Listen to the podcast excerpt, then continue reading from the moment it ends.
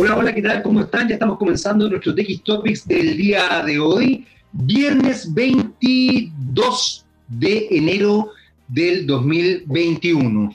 Eh, recordarles que, por supuesto, como siempre, estamos festejando de alguna u otra manera lo que ha hecho Aguas Andinas por toda la gente de Santiago al hacer sustentable y al limpiar de aguas servidas el río Mapocho. La verdad es que esto mejora la calidad de todos los ciudadanos eh, de la capital y es realmente importante tomarlo en consideración. Así que gracias a Aguas Andinas por esta celebración de 10 años en que tenemos un río Mapocho eh, limpio y libre de aguas servidas. Hace unos días eh, fue el término de la era Trump.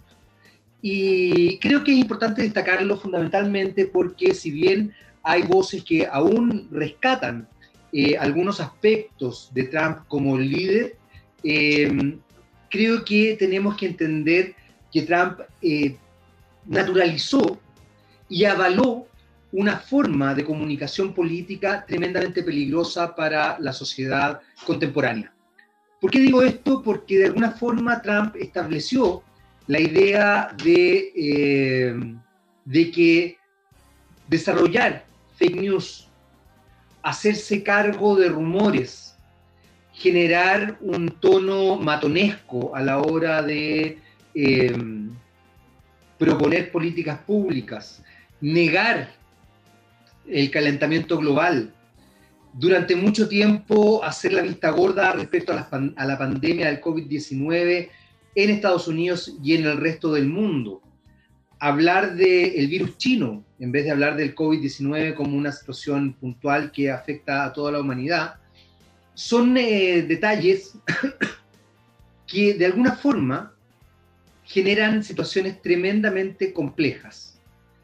Hay voces que apoyan a Donald Trump diciendo que él eh, no se metió en guerras o no intervino en otros países Fundamentalmente hay que recordar que Trump desarrolló una economía proteccionista, avalando fundamentalmente también eh, todo lo que ocurría al interior de Estados Unidos. Sin embargo, eh, sí se metió en otras, eh, en otras áreas vinculadas a la política internacional. Hay quienes dicen que Trump no mató a nadie. no, quizás no mató con guerras, pero sí mató con políticas con políticas económicas, desconociendo tratados, eh, estableciendo ciertas miradas. La comunicación es tremendamente sutil y no puedo dejar de mencionarlo porque de alguna forma nos permite la comunicación entender el trasfondo de un mensaje. Eh, yo personalmente no solamente no soy trumpista, sino que me alegro de que Trump deje de ser eh, líder de un país importante para el resto de la humanidad, o por lo menos para Latinoamérica.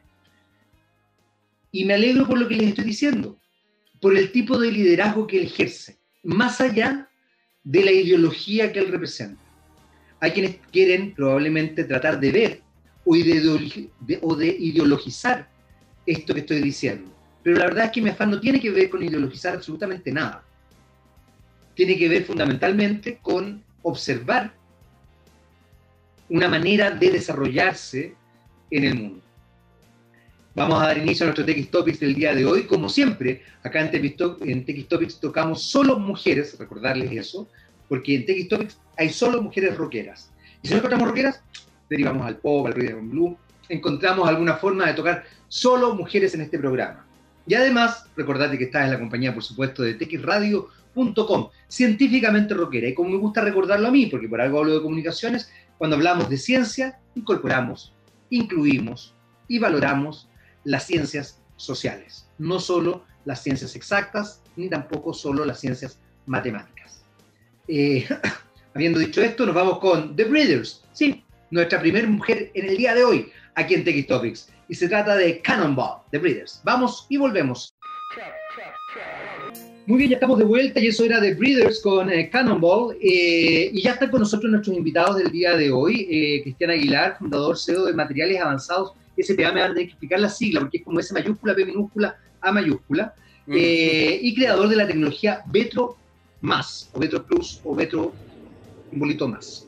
Y Luis Duarte, Advisor de Materiales Avanzados SPA también, en el área de desarrollo y propiedad intelectual.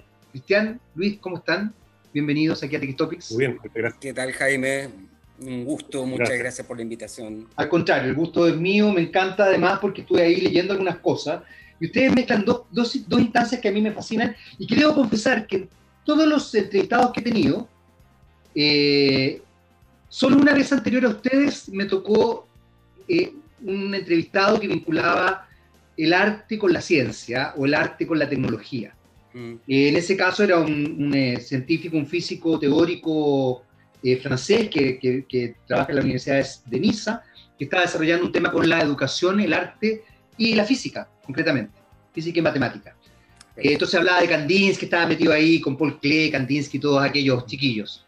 Pero ustedes están en una cosa que me, que me gusta mucho más, porque Vetro más, Vetro plus, Vetro simbolito, ¿cómo mm. se llama? ¿Cómo le dicen ustedes para decirle como ustedes le dicen?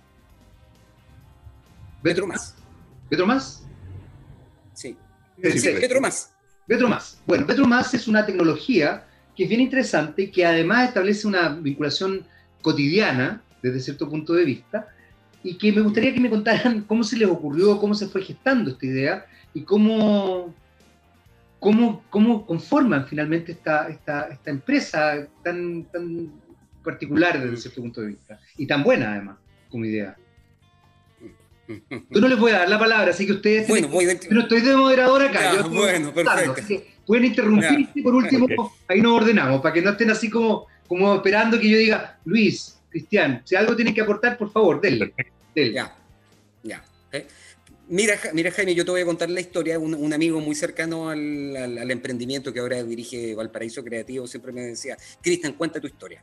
Aunque, aunque a algunos no les gusta, aunque, aunque para otros no sea interesante, tu, tu, eh, tu, historia tiene valor. Bueno, así como para hacerla, para hacerla no, muy, no muy larga, eh, yo soy licenciado en arte, pero, pero también pasé por la, eh, pasé por la Universidad de Santa María, por la, por la escuela, de, por la, escuela de, eh, la Facultad de Electrotecnia, tuve un paso que no, que no terminé, así como me contabas tú, un paso por, digamos, por el área de las ciencias que me quedó en tercer año. Después de eso yo eh, me, me, titulé, me titulé de Bellas Artes y por los 2000, eh, bueno, y por los años 90 tuve la oportunidad de ser eh, aprendiz de, la, de María Marner. No sé si tú conoces Jaime. Sí, perfectamente. la, señora de los murales, de los murales de piedra, de, los de los vidrios, que fue que, que, compró la Sebastiana junto con Neruda, que compraron la casa juntos y todo eso. Bueno, ella fue mi maestra, porque yo guardo un cariño y un, respeto, un respeto tremendo. Ella falleció hace no, no, tantos años. Y ella, ella me introdujo en el tema del vidrio, desde, desde, la, mirada, desde la mirada artística, cuando yo era estudiante de, estudiante de arte. Y trabajamos juntos con María, qué sé yo, todo eso. Eh, con los años eh, terminé la carrera, me fui a vivir un par de años a Europa a, estudiar, un, a estudiar un doctorado, iba a partir en educación, en, educación artística, no, no, no, me gustó mucho y, terminé, en un, terminé en un programa en la Universidad de las Islas Baleares, en, Palma de Mallorca, en un programa de, de, aprendizaje electrónico, aprendizaje digital, educación y todo eso, como complemento a lo que hacía, porque en esos tiempos el vidrio me daba y a veces no me daba, no me daba nada. y, todavía nos sigue, no sigue exigiendo. Entonces, eh, fíjate que a, partir de eso eh, ocurre también que yo me, quedo sin, me quedo sin beca de doctorado, me tengo que colocar a trabajar de manera urgente, en lo que sea. Porque, bueno, vivir en Europa y estar solo sin beca, eh, sin beca es urgente. Sí. Y, por esas cosas de la vida que, hay en el mundo de las cocinas, de las cocinas premium, de estas cocinas que se ven en, las revistas, donde es una línea plana y es todo blanco y hay una campana gigante en el medio, que, en realidad no dan ni ganas ni, de cocinar. Y, ahí me familiaricé, me familiaricé con el tema de los revestimientos de las cocinas. Entonces ahí en algún momento yo allá pienso y digo, y, vi cuánto costaban también, que digamos... Eh, eh, eran una parte importante del, presupuesto. Y, ahí, ahí digo que, y ahí pienso, pero esto fue por los años, hace hartos años atrás, por, por los años 2000 y algo, y ahí digo, aquí hay una oportunidad buena de crear un revestimiento para el mundo de las cocinas. Y claro, cruzándolo con el tema del vidrio, que era con lo que yo había, con lo que yo había trabajado. Y bueno, y de ahí pasan muchos años, pasan muchas cosas, eh, pero finalmente siempre el hilo conductor fue el, fue el vidrio y en algún momento eh, eh, fundo esta, esta, empresa, digamos, yo solo trabajaba acá como profesor universitario, trabajaba en una fundación, junté como los recursos básicos para montar un pequeño taller, una planta piloto y empezar a trabajar con el, con el vidrio con los años he ido, me, he ido rodeando de gente súper interesante. He conocido a colaboradores y amigos que, que, digamos, desde su visión científica eh, han aportado a, darle valor agregado al vidrio. Y este, este es el caso de, de, Betromás, que, que, digamos, creamos un nuevo vidrio a partir del vidrio común y corriente, de ese vidrio float que tú ves en la ventana, que es solo para, para, para cubrirnos de la, del, del viento y del, y del, y del polvo, eh, nosotros eh, creamos un proceso para transformar ese vidrio en un vidrio antimicrobiano y antiviral. Y en eso es lo, es lo que, estamos, en lo que estamos hoy día. Y ahí entra la nanopartícula. super ejecutivo. ¿Qué cosa, Luis? Claro. Es el resumen ejecutivo, porque esto por lo menos dos horas de historia, porque saltó las partes más sabrosas de la creación. No, me cabe la menor duda, pero no sé, si, ¿serán para este horario? Eso es lo que yo me pregunto. Eh, pero, horario de mayores de edad, probablemente. Oye, Luis, y ya, y tú estás a cargo de propiedad intelectual y desarrollo. ¿Eres abogado? Eres abogado. Por, suerte no soy abogado, a pesar de algún gran amigo mío que alguna vez me, quiso llevar esos caminos. Eh, de formación soy ingeniero. Primero eh, estuve en el ámbito de la ciencia, como químico, básicamente, eh, en ciencias básicas. Y luego, después de haber quebrado todo lo que pude haber quebrado en un laboratorio, un profesor me dijo, oye, ¿por qué no te dedicas a la ingeniería y se rompen menos las cosas? Y Entonces, eh, mi desarrollo profesional viene por el lado del mundo del emprendimiento. Durante casi 22 años he estado trabajando en el mundo de las incubadoras tecnológicas hasta los últimos 18, diría yo. Y me especialicé mucho en tecnológicos, ¿ya? Y eso me llevó eh, a distintas partes del mundo a conocer realidades y a apoyar emprendimientos acá. Y en ese intertanto, Cristian me conecta hace un poquito más de un año atrás. Eh, nos vinculamos curiosamente a través de LinkedIn y. eh, yo venía de una experiencia de haber sido director de una empresa que eh, es Cooperandino, que trabaja con cobre, que desarrolla varias tecnologías que hoy día aterrizan en una plataforma como es la melamina, los calcetines, la ropa interior, etc. O sea, Cristian me invita a participar de este, de este camino, básicamente, y lo que en conjunto eh, logramos hacer fue fusionar un poco esta mirada que Cristian la tiene súper bien desarrollada, que es lo artístico, pero además tenía un dominio muy exacto de técnico, que eh, desarrollar el vídeo, como tú necesitas, porque eh, Cristian lo simplificó harto, dijo, mira, el vídeo que uno se imagina en una, ventana, claro, lo dice el vídeo, además, como tiene un proceso bien complejo por detrás para, para llegar a fabricar.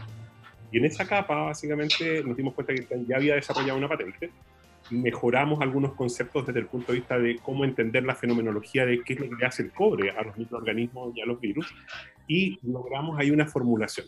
Y esa, esa formulación que significa cuánta nanopartícula, de qué tamaño y cómo se distribuye en la superficie del vidrio para que efectivamente eliminen los microorganismos, se transforma en lo que podríamos denominar, comillas, la propiedad intelectual o el secreto, entre comillas. Hoy día efectivamente está en trámite en INAPI en términos de aprobación como tal. ¿ya?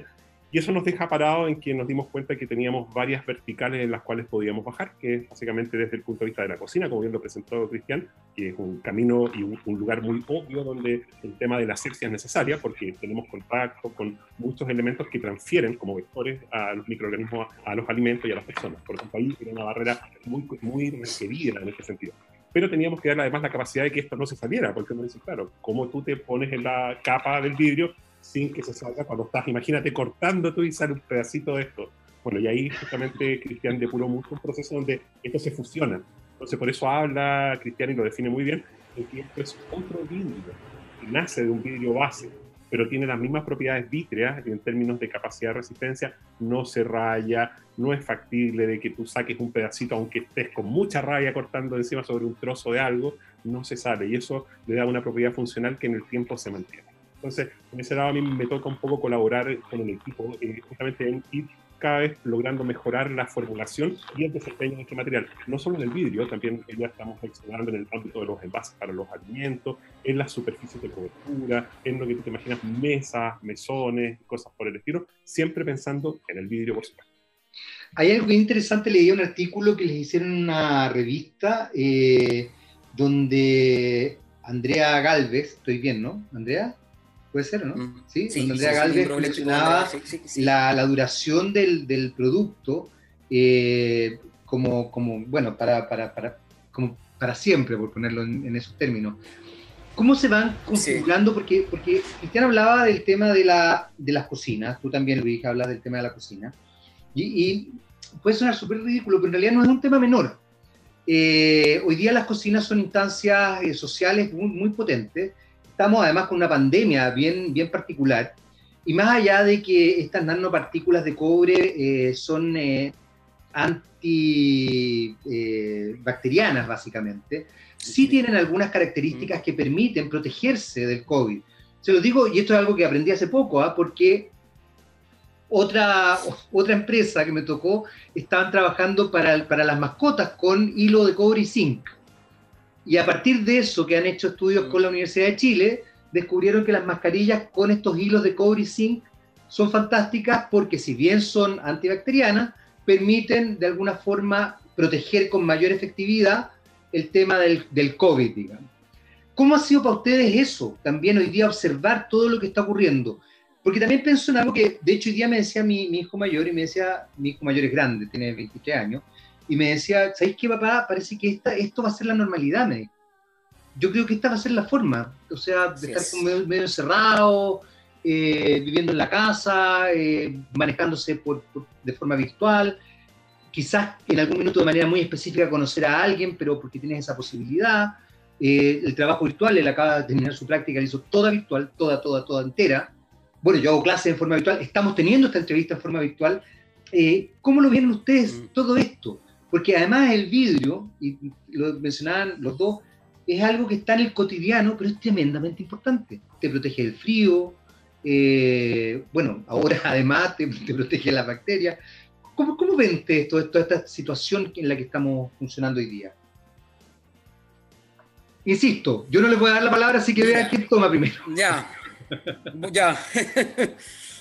bueno, eh, mira, eh, en, lo, per- en lo personal, un poco partiendo un poquito atrás lo que tú hablabas de, de la cocina, efectivamente la cocina en términos de diseño cambió y eso yo lo vi, lo vi en, Euro- en Europa en los 2000 y tanto, de esta cocina chica, digamos, arrinconada en una casa, a esta, a esta cocina que, que introduce electrodomésticos de alta generación, crea la columna de cocción, estas campanas de alta tecnología, Que de repente está incorporada y eso, y eso cambia.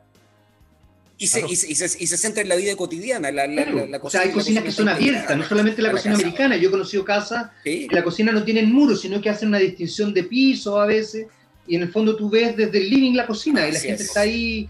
Es muy loco eso, por eso me parece interesante. Dale, Cristian. claro, claro.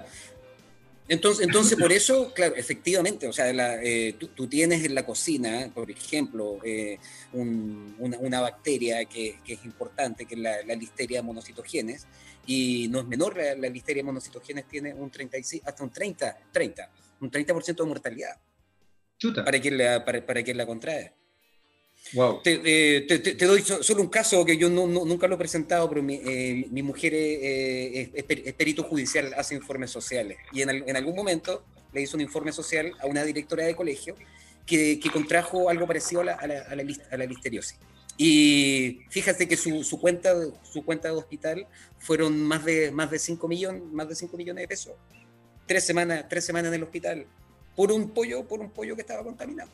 Entonces, claro, el COVID es, eh, es tremendo, pero, pero de- desde atrás hay una, hay una línea base no, no menor con las infecciones, con las Exacto. infecciones alimentarias. Eh, bueno, Luis, Lu- Luis te puede mu- mu- mu- mucho hablar y el, cobre de alguna manera ya está probado como tal de que es, de que es un antiviral y, los expertos en química como él dicen, claro, si el cobre mata una bacteria que es un organismo prehistórico con una coraza tremenda, eh, con mayor razón va, va- va a eliminar un virus que tiene una, digamos, una coraza mucho más, mucho más básica, mucho más, mucho más primaria.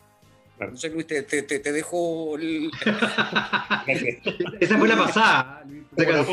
Claro. Eh, sí, sí. Efectivamente, como dice Cristian, para que te hagáis una idea, básicamente, es, en general, las los beneficios del cobre los conocen desde la época de los vikingos y luego los romanos lo explotan harto. Los vikingos, ¿por qué? Porque desarrollan las coberturas para ponerlas bajo los barcos para evitar lo que se llama el antifouling, que es que se peguen los microorganismos, en este caso los moluscos, en, la, en el casco. Y eso lo que les permitía es que fueran barcos muy veloces al minuto de poder abordar una, una, campaña de combate o perseguir un barco. Por eso era aerodinámica. Y los romanos, cuando hacían estas expediciones para expandir el imperio, lo que hacían es que se llevaban eh, el agua en barriles y les echaban monedas de cobre adentro para mantener la calidad del agua. Entonces, impresionante. Tú, te, fijas, desde ahí viene todo este tema. Eh, estamos hablando de que en los últimos 40 años se empezó a incrementar un poco, primero, el uso del cobre, pero en los últimos 20 y algo años se empieza a investigar más en detalle cuáles son las capacidades. Y yo te diría que más o menos desde el año 2005 eh, ya se tiene certeza absoluta del desempeño del cobre como un antimicrobiano con, propiedades biocidas, o sea, elimina microorganismos, en este caso hongos también, y, particularmente en la medida que empezamos a desarrollar el concepto de los virus por la familia que tienen, con cobertura, sin cobertura, etcétera, que son comportamientos distintos.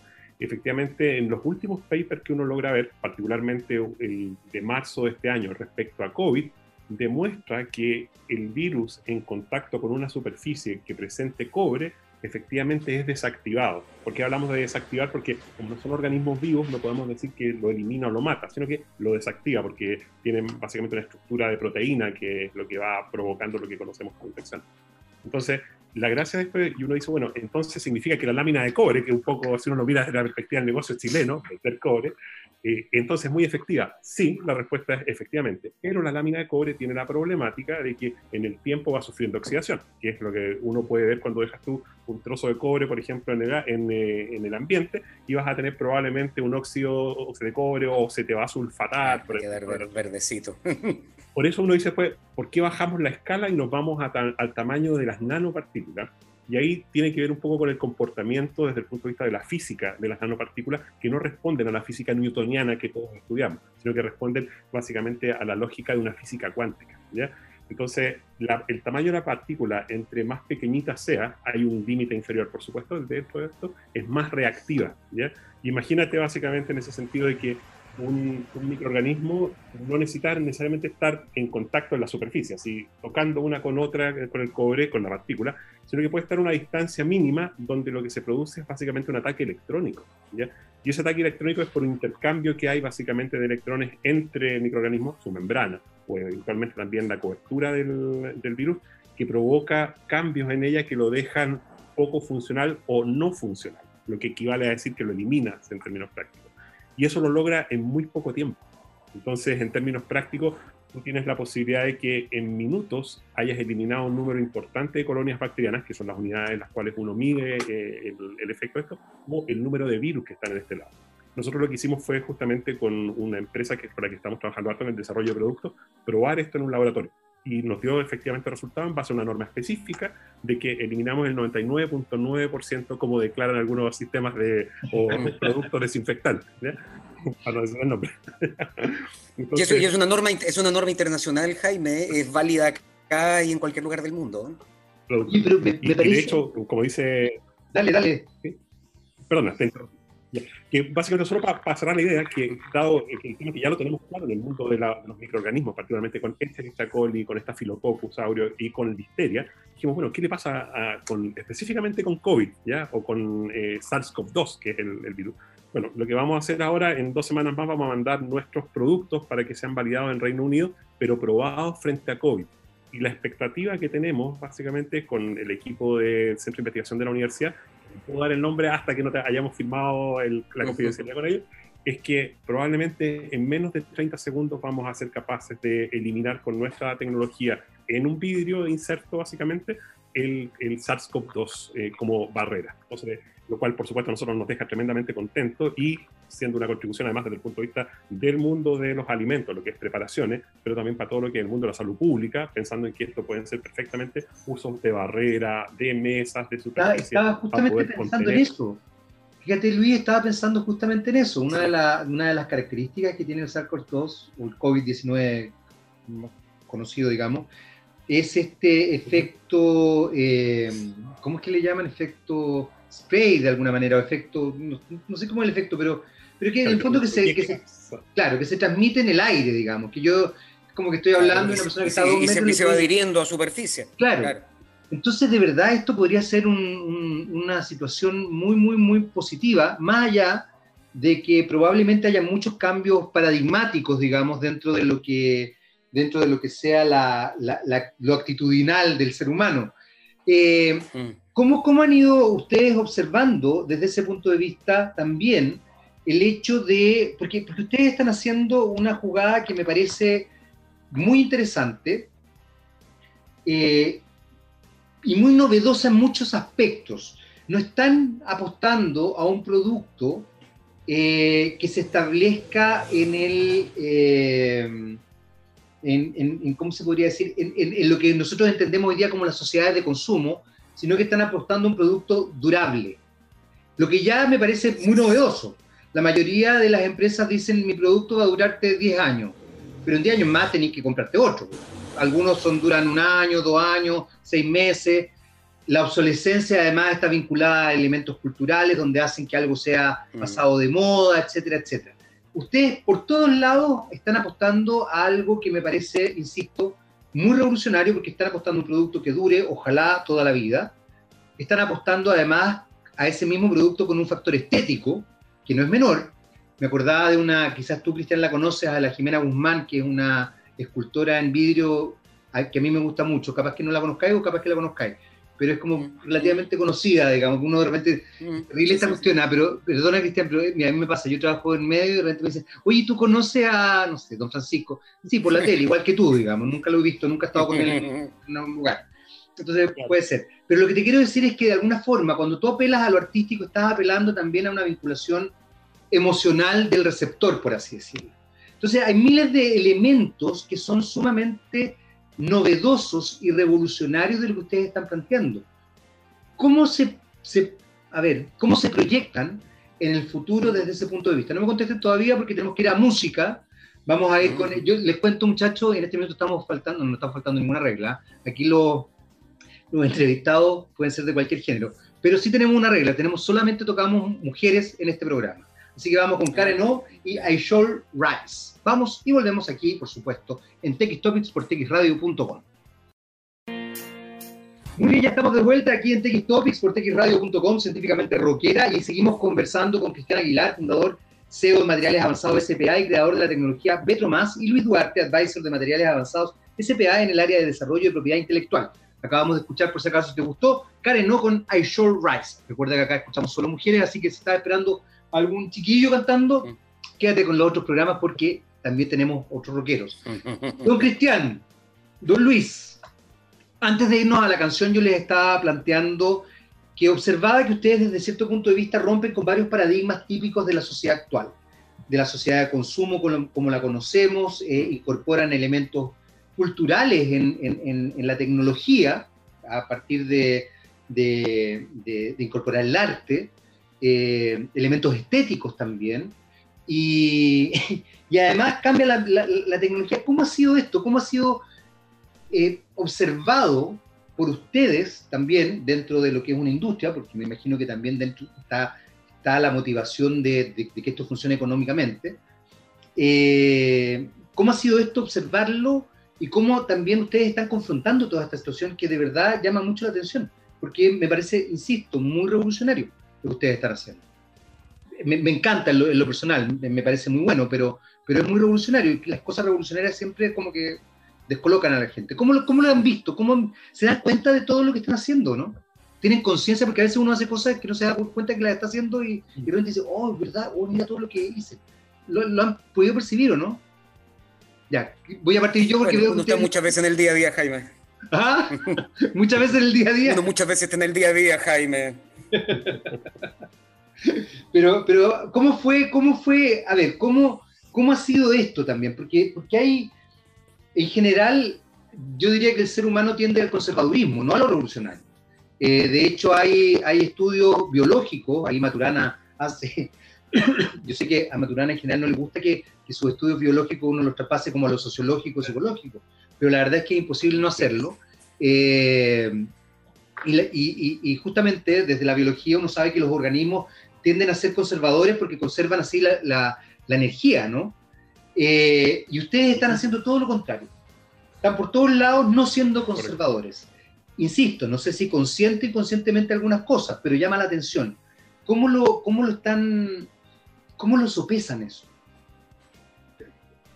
Cristian, parto yo para poder... por favor tomando como, como planteas tú, Jaime, yo creo que eh, en esencia no somos tan conscientes de lo que estamos enfrentando por una razón propia, porque estamos mirando eh, fundamentalmente el desarrollo de nuestra tecnología en, en, el espectro en el cual nosotros nos pasamos de experiencia. Por lo tanto, sería muy, sería muy eh, peyorativo decir, no, mira, tenemos absoluta conciencia que vamos a cambiar el mundo. No, no, eso no es verdad. Yo creo que tenemos el deseo, efectivamente, de provocar un cambio en lo que es una, un producto muy noble como es el vidrio, que tiene una característica que desde el punto de vista de su producción es muy conservador, en el sentido de que probablemente la última, no sé, cinco decenas de años que han pasado, el vidrio se produce de la misma manera y probablemente bajo una receta que viene quizás de hace 100 años atrás.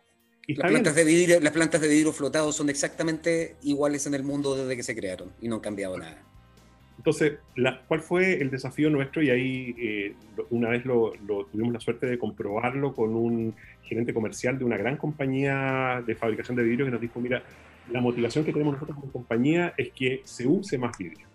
Y nosotros decíamos, la motivación que tenemos nosotros es que no solo se use más vidrio, sino que también el vidrio tenga otras propiedades que le permitan estar presente y reemplazar las cosas que hoy día son, por ejemplo, de plástico. Y eso tenía que ver mucho con la filosofía de poder decir, mira, reutilicemos lo que ya tenemos. Y tú lo describiste muy bien en ese sentido, en que la idea nuestra es que ojalá los envases lleguen a tener esta propiedad porque así tú las puedes reutilizar muchas veces y no vas a tener que tener la necesidad de estar permanentemente encendiendo un proceso para, para poder fabricar. Ahora, como nuestro paradigma se basa justamente en darle una propiedad que el vidrio no tiene por defecto, el vidrio no tiene propiedades biocidas como tal, porque es una matriz de sílice, si uno lo lleva en términos prácticos, y por otra parte, Cristian además nos va de seguro a llevar a, esa reflexión también, es que lo que tú le aditives al vidrio, ya sea en nanopartícula o en micropartículas, si lo quieres llevar como tamaño, la industria del vidrio lo considera un defecto. Entonces nosotros estamos diciendo, no es un defecto, porque dado que el tamaño que le damos a la nanopartícula, con el atributo que le damos, forma una nueva funcionalidad que no tiene, por lo tanto lo sacamos de categoría y lo volvemos mucho más universal en términos de su uso. Quizá ahí, Cristian, tú puedes complementar un poco más de cómo es en el proceso, que es bien interesante mm. cómo se desarrolla. Sí, mira, efectivamente la, industria del vidrio siempre consideró las, las, inclusiones metálicas como defecto de fabricación y era un vidrio que iba afuera y que no, no, no se vendía. Entonces, digamos, el, la base de la tecnología estaba pensada, digamos, a partir de un concepto de, un, vidrio que tenía defectos de fabricación. Porque tenía un error, por así decirlo. Inclusiones metálicas, claro, a partir, a partir del error.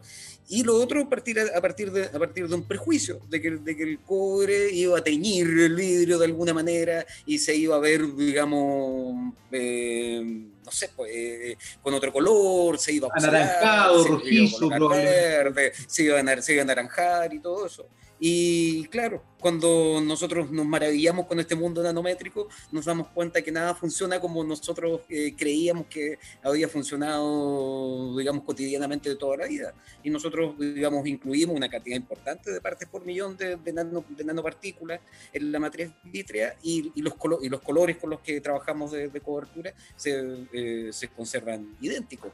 Eh, hemos logrado niveles de transparencia importantes con, con algunos lustres, con algunos barnices, con, con algunas con algunas fases transparentes, eh, uno, unos efectos increíbles, y tú no ves, y tú no, no ves el cobre.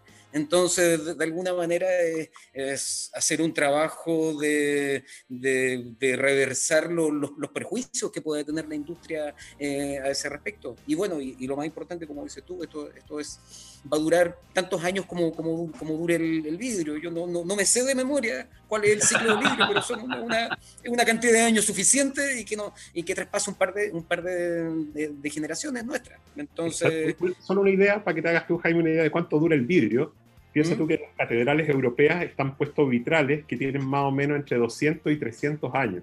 ¿ya? Y esos vitrales eh, han fluido, que significa fluir, eh, el vidrio se considera un líquido súper enfriado, para que lo, imagines como concepto. Y fluir significa que se empieza a deformar. imagínate la lámina, está deformado apenas milímetros respecto a su estándar normal. Entonces, la prolongación que el, vidrio ofrece en términos de su estabilidad y durabilidad supera cualquier alcance de vida humana.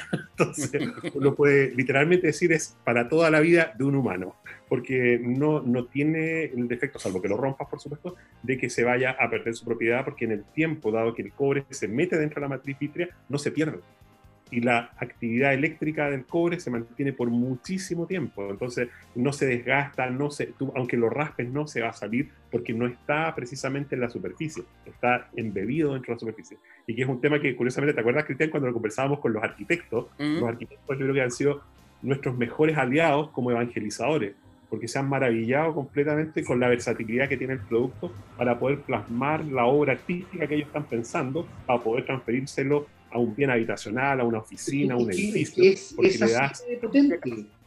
Es que Luis, tienes toda la razón, o sea, evidentemente un, trabajo como el que ustedes están desarrollando, yo pensaba, eh, a ver,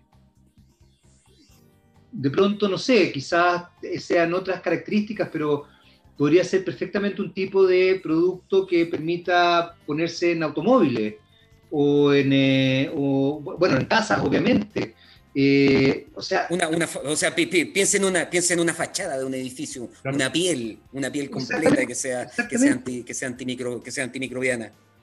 Es que, es que, a ver, yo creo que, ahora sí. considerando el mundo contemporáneo, yo creo que esos elementos son tremendamente importantes de, de, de observar. Además que, eh, bueno, ustedes lo mencionaban, esto de, del conservadurismo que tiene el trabajo en vidrio eh, perdón, más que el trabajo en vidrio, yo creo que el trabajo en vidrio ha evolucionado muchísimo, pero, pero el conservadurismo que tiene el vidrio como producto, digamos, en su proceso, eh, y ustedes cambian radicalmente eso. ¿Han tenido algún tipo de, de, de, ¿cómo se podría decir?, de conflicto, no se me viene otra palabra en realidad en este minuto, pero qué sé yo, alguien que haya dicho, no, pero no hagan el vidrio así, un poco lo que decía Cristian, pero ¿cómo le van a poner cobre? O, o al contrario, la gente ha quedado impresionada y ha dicho, ya, empecemos a, a, pensar en esta, No te creen, no. No, no, no, no te creen, Jaime. De hecho, a mí, a mí me ha pasado, eh, yo creo que estoy en, una etapa súper super bonita del, del, proceso en que he podido, eh, se han podido eh, sumar a mi, a mi sueño, por, por decirlo de alguna manera, digamos, socios, colaboradores de, de, alto nivel y que de alguna manera, y, todos con, no solo hay acá, hay, hay, hay más, hay más científicos en el, en el equipo. Entonces, eh, de alguna manera a mí ellos me han tenido que dar un blindaje y, es, tal cual, porque si lo digo yo, mira, yo tengo formación, eso, pero yo, eh, no tengo una formación científica formal. Es distinto cuando, cuando lo, dice Luis o lo dice nuestra compañera, nuestra, nuestra compañera Andrea, que es ingeniero en alimentos, con, con, una trayectoria importante en el área de microbiología, eh, es, diferente. Y, y, he, requerido, y, no, no, lo he buscado, pero hay digamos, este, digamos, este, este, este complemento, este, este, este, equipo, donde, donde efectivamente, tal como te lo decía, me han dado un blindaje perfecto, yo conozco muy bien mucho acerca de las técnicas del vidrio, pero había que aterrizarlo científicamente. Entonces, eh, ha sido una, una tremenda, tremenda experiencia. Y seguimos soñando, o sea, que creemos que el, tema del, del vidrio antimicrobiano es uno pero, pero o sea, tenemos en mente tres, cuatro, tres, cuatro posibilidades de, digamos, de, de combinaciones de, de, nanomateriales con distintos efectos que van a, que pueden realizar distintos cambios y no solo de manera química, sino también en el, en el área de la, de la física, digamos, tomando ambas disciplinas. Entonces, en, eh, todo caso, ¿eh? se guardó una anécdota, porque la iba a contar y estoy seguro que se puso el freno de mano. Pero te, te acaban de echar el agua, Cristian, quiero saber la anécdota. ¿Cuál sería? Bueno, yo, yo, la voy a contar porque es súper interesante y no, no, que fue una anécdota muy favorable en términos prácticos, que en una, en una videoconferencia con una gran compañía eh, nos invitaron a presentar la tecnología, pero así con detalle, la tecnología y justamente está su, eh, su, equipo de desarrollo, gente muy, muy preparada y muy capaz y muy conocedor del proceso del vidrio. Y Cristian, como siempre, él lleva eh, el liderazgo en la presentación. Y te acuerdas, Cristian, que nos empezaron a torpedear, pero por todos lados, o sea, pero que no era posible. Ahora, me acuerdo quiénes son. Mm. Claro, primero le dijeron, no es posible. Segundo, es imposible que lo puedan hacer de esa manera que lo están haciendo. Y tercero, el efecto que no van a lograr demostrar lo que tiene capacidad biocida. Y nosotros ya teníamos hecho el estudio, habíamos logrado el producto y teníamos la verificación en el laboratorio, por un laboratorio tercero de los importantes, en definitiva, dentro de Chile. Y fíjate que llegamos a un punto en que ya parecía negacionismo, terraplanista, los tipos negando lo que evidentemente parecía evidente, es que no se puede. Y decíamos, mira, lo que pasa es que probablemente en el espectro de lo que ustedes están investigando, que es una técnica distinta, no les permite llegar a estos resultados, porque esto es un cambio de paradigma en lo que nosotros le estamos proponiendo. O sea, no te vayas a hacer uniones de cosas, sino que ándate a integrarlo a la matriz Fitre. Y no hubo forma de sacarlos de ahí. ¿ya? Eh, fue una, una, conversación muy curiosa porque créeme que estábamos todos, ya no teníamos más argumentos para poder tirar a la mesa porque ya estábamos en un punto donde era, como te decía yo, negacionismo. Era negacionismo puro, sí. Pero fue muy interesante. Impresionante lo que acabas de decir, fíjate, porque, porque pensaba, eh, bueno, yo creo que es parte del, del, del de la... no, no, no, creo que nos vayamos del tema, pero, pero de verdad es increíble lo que estás como contando porque porque yo creo que es parte de la sociedad, de la sociedad actual, el negacionismo. Uno, pensaría que el negacionismo hoy día debería estar obsoleto o debería de verdad ser cuestionado, y sin embargo eh, está cada día más validado. Es una cosa impresionante, es como, sí, sí, sí, y es muy loco porque además apela a una, a una instancia casi emocional. Es como si tú me, aunque tú me demuestres lo contrario, si es que yo no quiero creerte, no te voy a creer, y es más, no solamente no te voy a creer, voy a invalidar tu argumento que sea tu argumento real. Fíjate que eh, pensaba a raíz de lo que, de la salida de Trump y todo, eh, pensaba justamente un tipo que construyó su política, de hecho he estudiado, así como el fenómeno del Brexit, estudiado en comunicaciones, porque él construyó toda su propaganda política en, eh, en el, en la posverdad y en la noticia falsa. Y logró su objetivo. Es impresionante, logró su objetivo. y si yo lo traspaso incluso a Chile, el otro día no me acuerdo quién, dónde lo leía, había una persona que insistía, por ejemplo, en que Michelle Bachelet no era médico.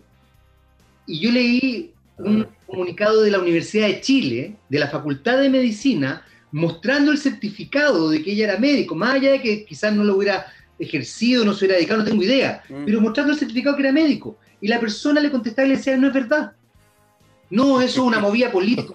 Como que, es como que si yo tuviera algún poder político y le pudiera decir, mira, es que ahora quiero ser físico cuántico. Ah, ya, la Universidad de Chile me dice, ya, tome, tome, tome. Ahí, ahí, le, le el certificado. claro, entonces es muy sorprendente porque saco estos ejemplos, porque lo que ustedes están diciendo es muy impresionante porque tiene que ver con algo muy, muy del día a día. Ahora, quiero llevarlos a otra área porque pensaba también, y lo partí comentando al principio de esta conversación, eh, y no lo quiero dejar pasar porque nos queda poco tiempo en realidad, pero no lo quiero dejar pasar, que es el aspecto artístico.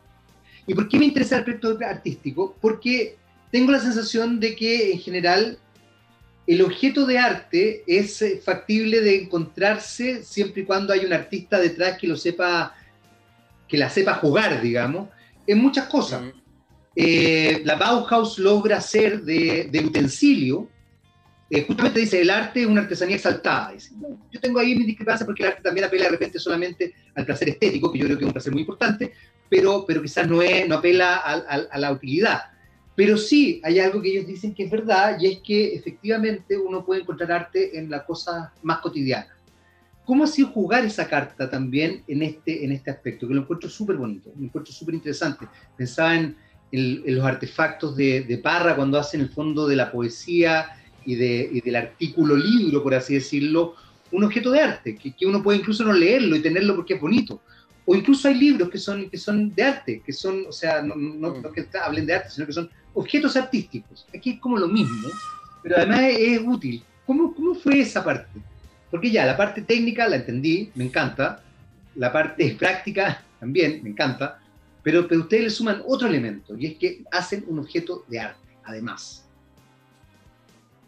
Bueno, ese fue nuestro primer coqueteo con el mercado. no, no, nuestra primera. Me parece bien ingreso al, al, mercado, al, mercado como tal. Y, y, lo quisimos hacer desde ahí porque, bueno, un poco bla, eh, por formación, por, por, de, formación, de formación profesional. Y, y porque eh, queríamos eh, dar un, tercer, eh, sumar una, tercera variable a la, ecuación, que era, digamos que es algo no, cuantificable, pero, pero sí súper super valioso, que era el tema de la creación artística. Y ahí, y, por eso, digamos, nuestro primer, nuestra primera entrada al mercado fue Vetrolienzo. Porque, ¿qué, pensábamos? En la tabla, en la tabla de cocina, nuevamente, en la, en la tabla de corte. Eh, a mí me gusta mucho cocinar, disfruto, disfruto de la cocina y cocino, y cocino a diario.